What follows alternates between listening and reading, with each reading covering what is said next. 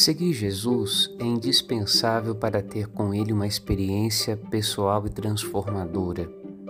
Ver onde Jesus mora, cear com Ele, ouvir seu ensinamento.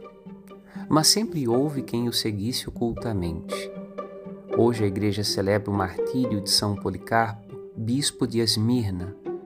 Seus ensinamentos convidam à fidelidade a Jesus ao amor ao próximo e ao acolhimento de todos em Cristo.